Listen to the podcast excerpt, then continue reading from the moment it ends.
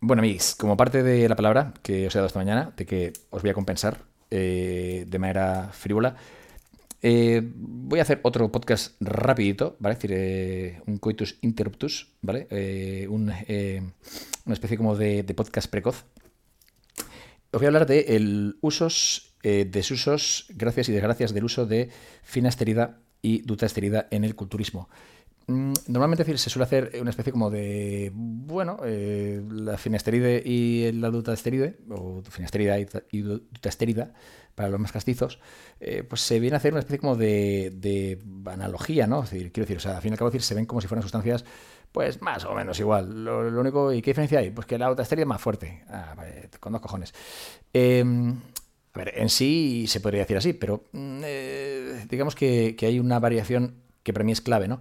Digamos que eh, además es, muy clara y sencilla de ver.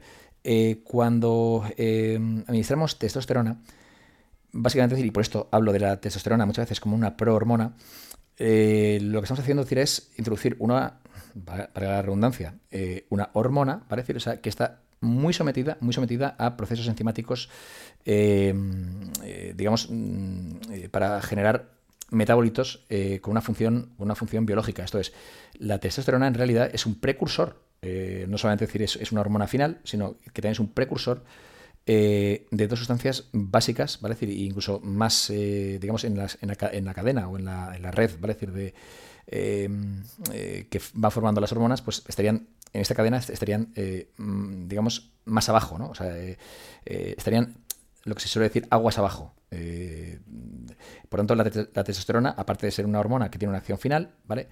Eh, de ella dependen que existan dos hormonas, ¿vale? o al menos mm, una de ellas eh, que se haya en equilibrio, como es el estradiol, ¿vale?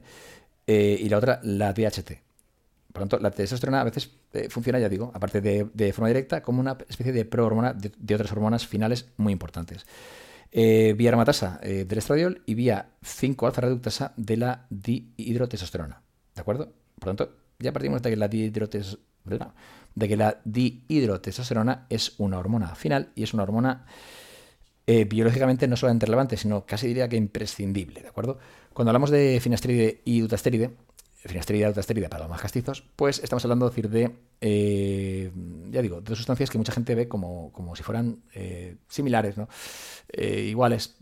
En realidad, decir, la diferencia entre ambas es bastante es útil, pero es drástica. Y, y, además, no, no, es de estas cosas que hay que explicar mediante dibujos y organigramas y traer a una especie como de, no sé, a un tipo de gurú de, de, de, Japón para que nos lo explique, sino es muy, muy sencillo de ver.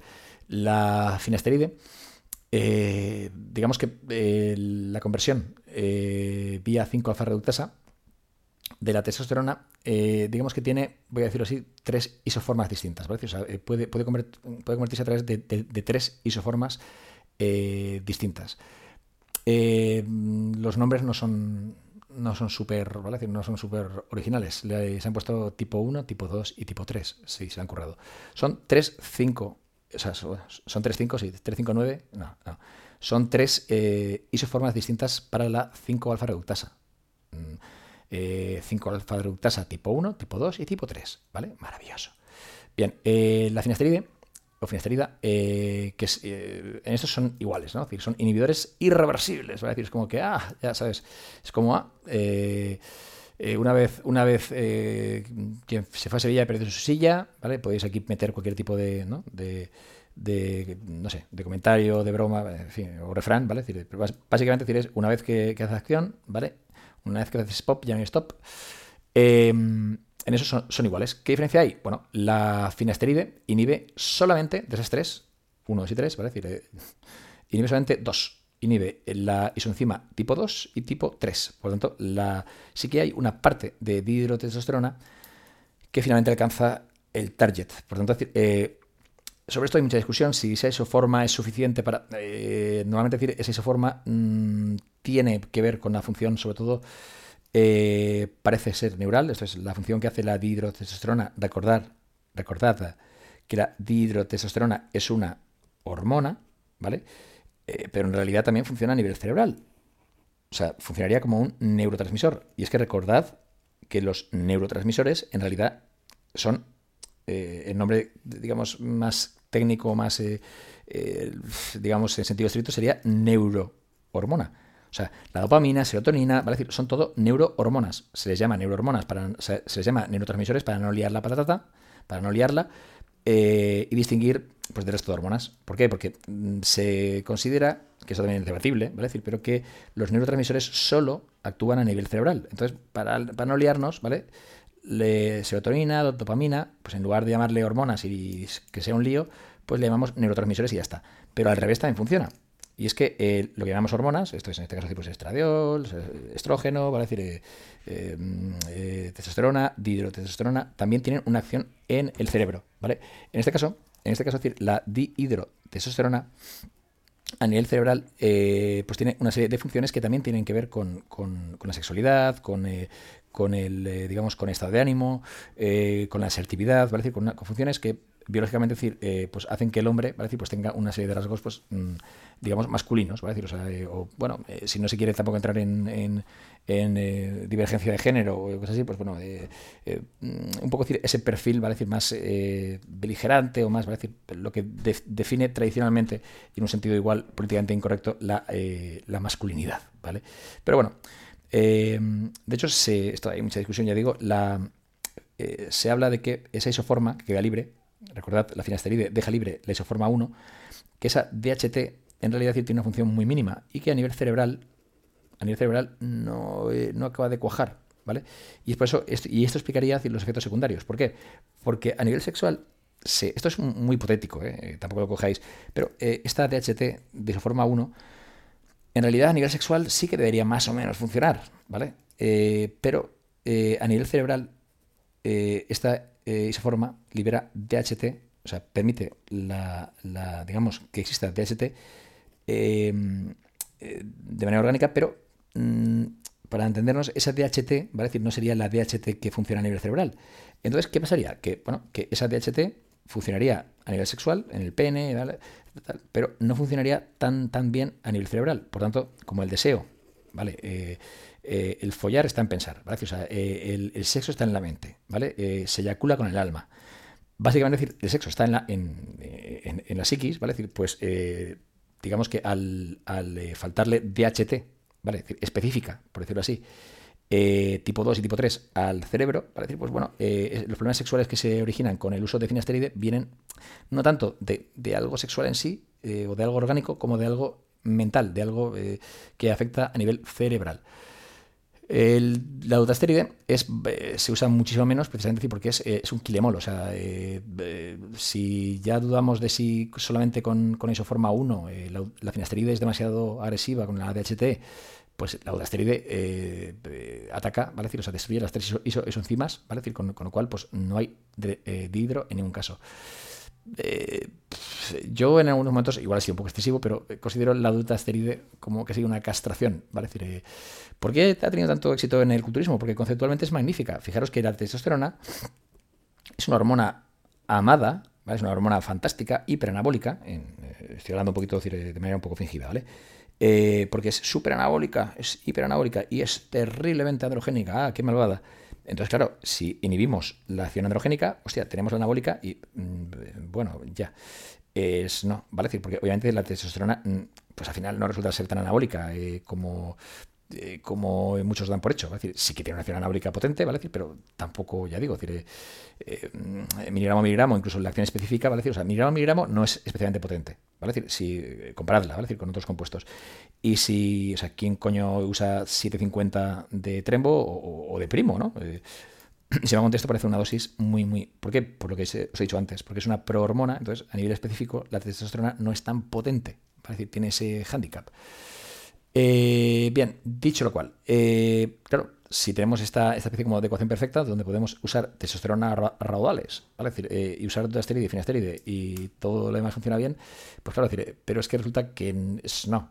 decir, el problema es que no es tan sencillo.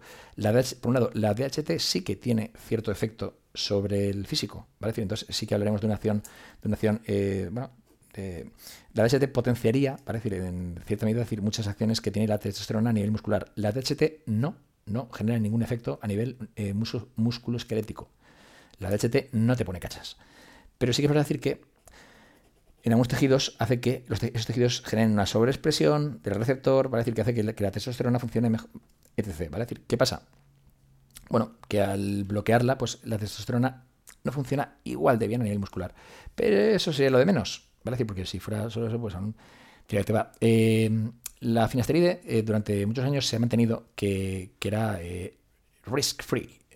vamos, sin riesgo. Esto, esto, tú tranquilo, que esto no, esto, esto no hace nada malo, esto es bueno. ¿vale? decir, esto lo han patentado farmacéuticas que, como ya sabéis, pues son ONGs, ¿vale? Bueno, pues el uso de, de finasteride, un, miligramo normalmente, pues se ha mantenido decir que, bueno, que, un montón de estudios que, que, vamos, que no generaban ningún tipo de efecto problema de estos estudios, que son estudios basados, eh, obviamente, decir, en, eh, en criterios eh, subjetivos. Esto es, se le pregunta, nada, como quien cuando pasan una encuesta, ¿usted está de acuerdo con las políticas sociales? Dices, pero, a mí qué importa, ¿sabes? Pues igual, pero sí que te importa porque mm, son preguntas sobre tu pene, sobre tu sobre sobre el follar, ¿vale? decir, sobre, o sea, sobre el folleteo, sobre, sobre la visión de la vida, ¿vale? decir, eh, eh, hay vida después de la muerte, o sea, eh, es un test, ¿vale? decir, y claro, ¿qué pasa? Que se percibió en ciertos estudios que, había desviaciones bastante extrañas, ¿no? ¿Por qué? Porque había incongruencias, ¿vale? Decir, sin embargo, se usaron, como estudios válidos para, para decir que la finasteride, la finasteride no producía ningún tipo de efecto secundario sexual. ¿Qué pasa? Pues que, bueno, en, todo caso, algún que otro efecto, ¿vale? Decir, en todo caso, se aceptaba que podía tener eh, efectos sobre, eh, sobre anedonia, ¿vale? podía producir cierta anedonia, y no en todos, ¿vale? O sea, eh, se hablaba del 30%, ¿vale? En estudios posteriores, y son muy interesantes a partir de 2019, 2020, de hecho lo tengo, lo, tenía por ahí, creo que es de 2019. No, desde 2014 ya. 2014. Eh, en 2014 ya se ve que hay una desviación típica, una desviación atípica, ¿vale? decir, eh, ¿cómo puede ser que, que haya casos tan, o sea, que sea tan, tan casuístico, tan depende de la persona? Se dieron cuenta de que producía mucha anedonia, por decirlo así, eh, muy relacionada con la sexualidad. Sin embargo, había personas que tenían, que decían tener anedonia. Anedonia quiere decir que no, uno tiene ganas de nada, que la vida, la vida le da igual, ¿vale? no depresión, sino como que, ¿vale? Sin embargo, no había correlación. Esto es, eh, eran dos, dos, efectos secundarios que iban de la mano en muchas personas, pero en, otras en absoluto. ¿Por qué? Porque al, darles el test, estas personas sí que se sentían objetivamente tristes o decaídas o sí, de, sí, es verdad, sí, sí, sí, es verdad. Pero cuando les hablaban de su vida sexual decían que bien. Claro, cuando indagaron y empezaron a analizar, eh, mm, hacer, eh, intentar validar los test, hicieron preguntas mucho más concretas. Esto es, ¿recuerda usted la última vez que, obviamente eh, esto pues se puede hacer con personas que han tomado la finasteride durante un par de años, porque si alguien lo usa 10 años, es que yo me acuerdo de, mm, eh, de mi sexualidad hace 10 años. Eh, en fin, hay veces que no me acuerdo ni, ni la misma noche, pero pues, alguien que, lleve X tiempo usando finasteride, un par de años, puede recordar cómo era su vida sexual. Y descubrieron, oh, que, hostia, pues ahora que lo dices, es verdad que, que igual a ver, con respecto a antes, sí que, sí que ha cambiado un poco la cosa. El estudio en concreto, es decir, que me gusta bastante, ¿vale? decir, que me gusta porque es muy limpio, ¿vale? decir, de criterios, buscando ese tipo de. vale, eh, rellena la encuesta, pero vamos a hablar también, ¿vale? Eh, al final, dio como resultado que el 40,5% mm, comentó que sí, que era complicado, ¿vale? decir, eh, con respecto a antes, ¿vale? Era, que esta es la clave, con respecto a antes, claro, no le dan importancia. ¿Por qué? Porque eh, la clave está, sobre todo, en que eh, lo que genera es, una, es un estado cerebral, ¿vale? Es, un estado de anedonia, de, ah, de pérdida de, de pérdida de mm, sensación de, de, placer eh, en vivir, ¿vale? Em, que es una patología en sí. Y claro, de, esta patología, de este, problema, ¿vale? decir, surgen el resto. ¿Qué pasa? Que la anedonia la gente la percibía de manera objetiva, pero el resto de cosas, pues no, a ver, pues es normal, ¿no? El eh, sexo, pues sí, una vez cada dos meses o tal. Pero es que mi pareja y yo ya llevamos ya mucho tiempo. Es que seis meses ya, eh, hoy en día, eh, seis meses es una relación a largo plazo. No, en serio, o sea, no percibían, ¿vale? Es decir, ¿por qué? Porque están ofuscados a nivel mental. Entonces, como están ofuscados a nivel mental, no acaban de ver dónde está el problema a nivel, a nivel fisiológico, a nivel sexual. Vuelvo a la, a estadística, es decir, el 40,5% declaró que era difícil Mm, conseguir, o bueno, esto va ligado al libido, pero sobre todo, sobre todo, sobre todo, mantener la erección. Esto es, eh, la erección podía aparecer, pero eh, igual que aparecía, desaparecía, ¿vale? Es decir, o sea, igual decía cucu, para abajo. Eh, de hecho, decir, había un pequeño 3,8%, ¿vale? Que son los, los, que obviamente decir, pues dejan de tomarla, ¿no? Pero el 3,8% que nunca, o sea, que desde que tomaba finestería a largo plazo, más de dos años, mm, ya no conseguía conseguir, o sea, yo no conseguía conseguir, no, ya no conseguía una erección en condiciones. Em, el, a nivel orgásmico, ¿vale? decir, el 16,5% dijo, referencio, que era muy difícil, muy difícil conseguir el orgasmo. O sea, estamos hablando de hombres, ¿vale? Eh, quiero decir, no somos complicados, no somos un, no somos ingeniería aeronáutica, ¿vale? Decir, en cuanto a eyaculación, ¿no? En cuanto a orgasmo, ¿no? Pues sí, el 16,5 es, a ver, tengo por aquí apuntaico, el 16,5%, sí. Eh, dijo que, que, no, que no. ¿Qué, ¿Qué, haces, Pablo? Ah, muy bien. Eh, decían que no se corría. He dicho esto para hacerme ahí el interesante delante de mi hijo. Bueno. Eh, y de hecho, eh, bueno, no, dijo que le era muy difícil eh, mantener, eh, o sea, bueno, eyacular, el 16,5. Mientras que el 2,5 es que directamente ya ni eyaculaba, ¿vale? Lo cual es bastante bestia, ¿no? El 87,3% dijo que tenía hiposensibilidad en el pene. el 82,3% dijo que había notado una disminución notable de la fuerza eyaculatoria. Y algo que habían refrendado eh, luego los, los, eh, los, eh, los estudiosos, los, los científicos, decir, vieron que, además lo midieron, me, imagino la escena ¿no? con el termómetro, que tenían una, que notaban el pene frío, ¿vale? El 78,5%. Claro, a no tener irrigación, a no tener sangre, a no tener, ¿vale? Pues hicieron pruebas y efectivamente eh, aquellos que lo que, comentaban que tenían el pene frío, ¿vale? Pues tenían el pene frío. 78,5% tenían el pene frío. Obviamente eso quiere decir que, no hay reacción, sanguínea, por tanto. El, el, del 30 y pico que se decían en los estudios primeros, ¿vale? decir, cuando se indagaba un poquito en, cómo se sentían las personas, eh, resulta que, el, que del 30% ese 28% eh, ligera anedonia, no. El 75,9%, 75,9% dijeron tener anedonia. Decir, o sea, una vez que se explicó a la gente, claro, no es lo mismo dar un test y decir, ¿usted está, está, está, está usted de bajona? Eh, bueno, vale, marque no. Eh, a explicar a alguien lo que es la anedonia, no, intentar, no intentando, eh, digamos, tergiversar y manipular, sino simplemente decir, decir, bueno, objetivamente, pero primero sepa usted qué es lo que estoy preguntando. Bueno, pues resulta que cuando, los, cuando le preguntan y lo entienden, el 75,9% sí que tiene anedonia. Eh, el 72,2% tiene falta de, concentración mental, ¿vale? Es decir, eh, sobre todo un efecto, mm, porque eso de concentración mental que pone aquí no me gusta demasiado porque es un efecto que no es tanto la concentración como el fog, ¿vale? Niebla, neblina, una especie como de... ¡Ay, qué lío! ¿Entendéis, no? Es una especie como de niebla mental. Eh, lo que uno tiene con resaca, ¿no? O sea, ponte a hacer tu, no sé, cálculos matriciales, ¿vale? decir, después de, o derivadas después de de o qué coño, una suma de eh, una suma así, ¿sabes? Una, una suma de memoria, ¿vale? Ahí, eh, eh, después de, resaca, ¿vale? Pues básicamente es, esa niebla de la que hablo. El 72,2 y el 51,9 habían percibido una disminución de la con una cantidad de con unas cifras de testosterona normales habían notado una disminución eh, de nuevo, eh, el objetivo de este estudio era comprobar que realmente, ¿vale? O sea, indagar un poquito más allá de, la declaración objetiva. Eh, habían declarado que el 51,9% ¿vale? o sea, había perdido masa muscular. A igualdad de testosterona. Y de hecho, pues obviamente decir, no es aquí no se buscaba solo lo objetivo, o sea, lo subjetivo, sino también lo objetivo. Por tanto, decir, sí que vieron, pues, con fotos, con tal, hostia, este tío estaba cachas y ahora está hecho un, un, un traspantojo, ¿no? Pues bueno, esta es la historia, esta es la triste historia, amigos, que hay detrás de la finasteride y dudasteride. Tomas finasteride, tomas dudasteride, no tomes dudasteride, tomas finasteride, bueno, que sepas que, eh, a ver, eh, es una elección personal, pero al menos, hostia, eh, el podcast iba a ser breve. Bueno, ya no breve, pero ahí lo tenéis. Os quiero.